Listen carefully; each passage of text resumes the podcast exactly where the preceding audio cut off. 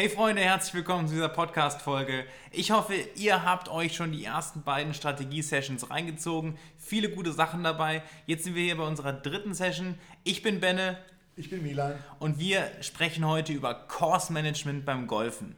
Wir haben eben schon damit angefangen, in der letzten Folge zur Strategie darüber gesprochen, wie sollte man sich vor dem Turnier, vor der Runde vorbereiten, möglichst alles entspannt zu lassen, nochmal auf Toilette zu gehen, rechtzeitig am Tee anzukommen, um dann den ersten Schlag sicher ins Spiel zu bringen, nicht den Driver durch die Gegend ballern, sondern einfach gut ins Spiel reinkommen. Jetzt ist die Frage, Milan, wie geht's weiter? Wie würdest du dein Course Management, deine Strategie auf dem Platz beschreiben? Ich finde, es ist einfach erstmal ungeheuer wichtig, egal auf welchem Platz dieser Welt ich jetzt zu Hause bin, dass ich für meinen Heimatplatz ein Grundkonzept habe. Ne, ich habe äh, zum Beispiel immer, wenn ich dann mit irgendwelchen Trainingsgruppen auf den Platz gehe, mit Menschen, die schon seit zehn Jahren in diesem ähm, Verein spielen, die dann verwundert gucken, wenn sie an Loch 5 von rechts auf die Fahne patten und sie wundern, dass da auf einmal ein Reason Break ist, was da schon seit 15 Jahren ist. Ähm, und da, da, kann ich eigentlich gefühlt nur die Hände über den Kopf zusammenzuschlagen und sagen, ihr müsst doch zumindest euren eigenen Platz ähm, kennen und äh, geben mir alle immer auch sehr ähm, beschämt recht. Aber ähm, ich finde, da fängt es an. Äh, für das, auf dem Heimatplatz oder auf jedem Golfplatz gibt es Löcher, die einem liegen oder einem nicht liegen. Es sind Löcher vom Platzarchitekten so angelegt, wo man vielleicht einen naja, anspruchsvollen Start hat, dann vielleicht ein anspruchsvolles zweites Loch, ähm, dann kommt ein easy drittes Loch. Meistens ist es so, dass man an diesem easy Loch die Konzentration verliert, weil man denkt, das ist nicht so anspruchsvoll und so ein bisschen Larifari spielt und dann irgendwie so einen mhm. unnötigen Drive einfach wegballert. Ähm, und dann gibt es Löcher, wo man denkt, immer an Loch 10 oder Loch 6 oder Loch, schlag mich tot, 17, fange ich mir einen ein. Woran liegt das? Und da geht es eigentlich darum, für sich rauszufinden, was, was ist da anders? Ist da der Bunker vielleicht genau in meiner Driverlänge? Oder ist da äh, das Wasser so, dass ich mit meiner Schlagaufteilung genau in die Fallen tappe, die der Golfplatzarchitekt da bewusst hingelegt hat? Und genau für solche Löcher gibt es Strategie. Das heißt, ich muss gucken, wie kann ich mir das Loch aufteilen, mhm. ähm, um mit möglichst wenig ähm, Fiaskoschlägen durchzukommen. Wenn ein paar, fünf als Beispiel, ähm, 450 Meter lang ist und ich einen sicheren Schlag auf 150 Meter habe, bin ich ja mit drei Schlägen mit meinem Eisen 6 als Beispiel, was 150 Meter weit geht, am Grün. In Regulation. Ja. ja. Da macht es ja vielleicht gar keinen Sinn, versuchen, einen 300, 200 Meter Abschlag zu machen, den ich vielleicht nicht so gut beherrsche und häufig weghaue, äh, als zu sagen, dann spiele ich halt taktisch die Schläge, die ich gerne spiele, die mhm. ich beherrsche. Mhm. Und meistens beherrsche ich ja die Schläge gut, die ich gerne spiele. Ja, also warum muss ich zwingend dann Holz 3 vom Fairway spielen? Aus einer, von einem brettharten Fairway vielleicht. Macht ja nicht zwingend Sinn. Außer ich versuche jetzt, ich bin so in der Spielklasse, dass ich häufig mit dem zweiten Schlag schon der, die Chance habe, das Grün zu treffen. Viele von den Golfern, die ich kenne, ähm, tun das nicht, probieren es aber trotzdem. Und die hauen sie dann meistens weg, weil sie overpacen, sagt man, und zu viel Gas geben und ähm, damit in eine Drucksituation kommen, die sie häufig zu einem Strich bringt an dem Loch. Ja. Ich bin ganz ehrlich, ich habe mir das auch oft überlegt mit dem strategisch herangehen und ich bin, da muss ich jetzt gestehen, nicht der begnadetste Driver-Spieler, vor allem wenn ich eine Phase habe, in der ich nicht so viel gespielt habe. Mm, und wenn dann einfach kein Selbstbewusstsein zum Driver da ist und ich dann das Eisen 5 oder das Eisen 4 nehme, was ich hin und wieder ganz gut treffe, aber auch dann da am Abschlag stehe und eine gewisse Unsicherheit dann habe. Ähm, also ich glaube. Mit dem Eisen jetzt. Mit dem Eisen selbst, ja. ja. Oder, oder da, vielleicht habe ich da auch keine Unsicherheit mit, aber hau das Ding trotzdem weg. Und dann denke ich mir meistens, boah, ganz ehrlich, hättest du auch den Driver nehmen können, dann wärst du wenigstens 100 Meter weiter im Aus. ja, kann, kann, kann, sein, dass er dann eine Penalty Area ist und du da droppen kannst. genau. Das ist ja auf vielen Plätzen mittlerweile so. Ähm, grundsätzlich gilt für jeden Schlag, du solltest versuchen, Golfschläger entschlossen zu spielen. Mhm. Wenn du stehst und unsicher bist bei egal welchem Schlag, ob das ein 20 cm Putt ist oder äh, geplanter 240 Meter Abschlag, wenn du unentschlossen bist, äh, dann brauchst du viel Glück. Also ähm, ja. ich habe die schlechtesten Schwünge der Welt gesehen, die ich glaube wirklich, dass ich viele davon gesehen habe, aber ähm, wenn der Golfer, der dahinter ist, entschlossen ist, sind die Ergebnisse meistens trotzdem brauchbar. Mhm. Und ich habe viele richtig schöne Schwünge gesehen. Wenn, da ein, wenn das nicht entschlossen ausgeführt wird, kann der schönste Schlag mit dem schönsten Schwung, das sind ja auch schreckliche Kommentare, oh, das ist so ein schöner Schwung. Ähm, wenn der Ball dann irgendwie trotzdem links in den Teich segelt, ist das einfach echt nicht befriedigend. Ja. Und links in den Teich segeln passiert halt sehr häufig, wenn wir die Bewegung nicht entschlossen zu Ende bringen. Ja, ja. weil die Hände dann vielleicht schneller werden als der, äh, als der Körper und äh, zuschnappen. Ich, ich, visualisiere das gerade wieder.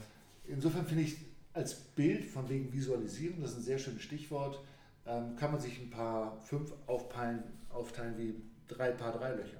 Ne? Ich denke mir, links neben dem Fairway-Bunker das Ziel und versuche da meine Annäherung hinzuspielen. Mhm. Und von da spiele ich wieder zu meinem nächsten Ziel, anstatt dieses, ja, wo ist die Fahne äh, und dann Hit and Hope.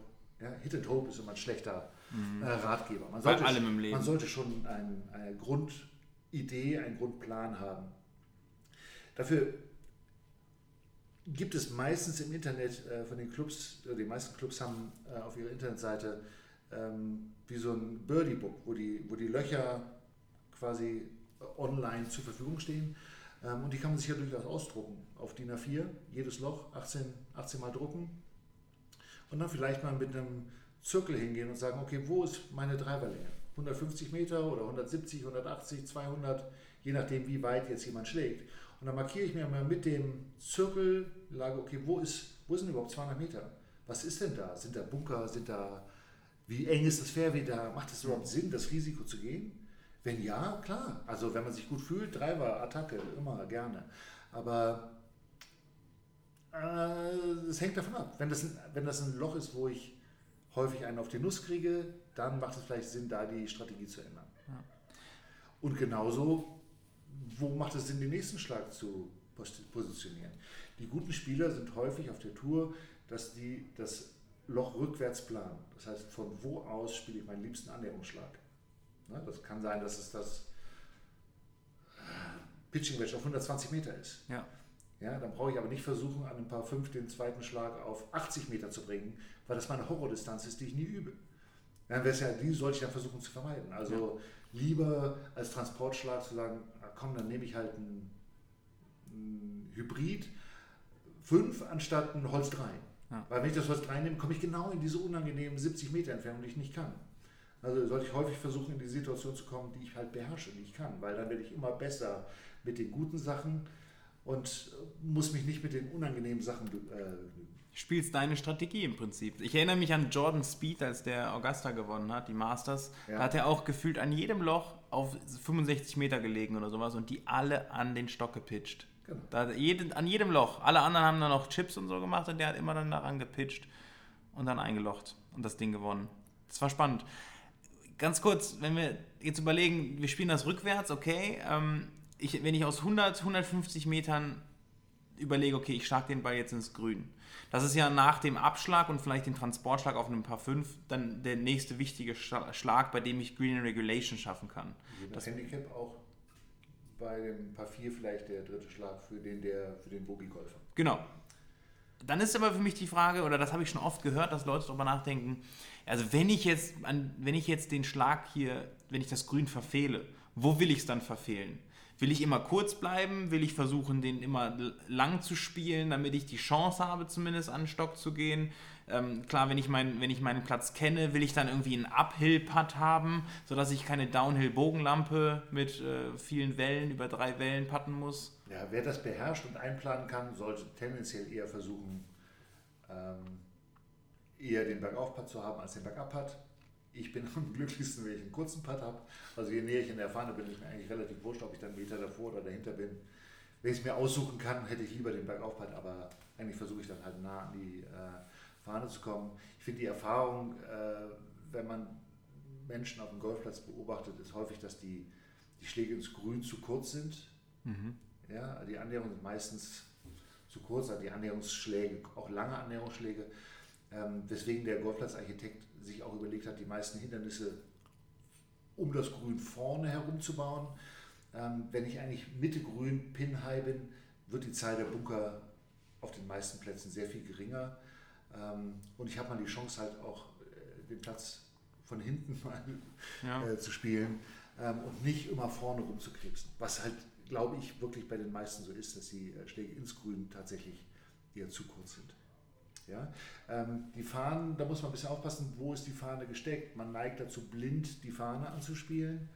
Ähm, ich glaube, einer der häufigsten Sätze auf dem Golfplatz ist, gerade von Männern, wo ist die Fahne?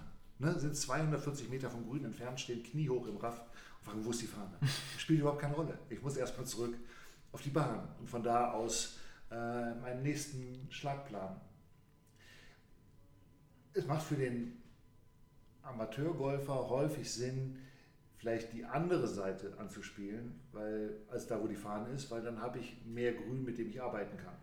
Mhm. Ja, wenn ich auf der Seite das Grün verfehle, wo die Fahne steht, habe ich in der Regel eine, muss ich eine hohe Annäherung spielen mit wenig Roll.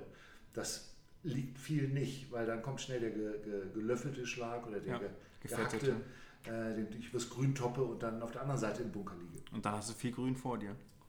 Dann habe ich viel Grün. Aber dann hast du auch nicht den kurzen Putt, ne? den du gerne hast. Vielleicht nach der dritten Annäherung. Ja. Wer weiß es. Ja, naja.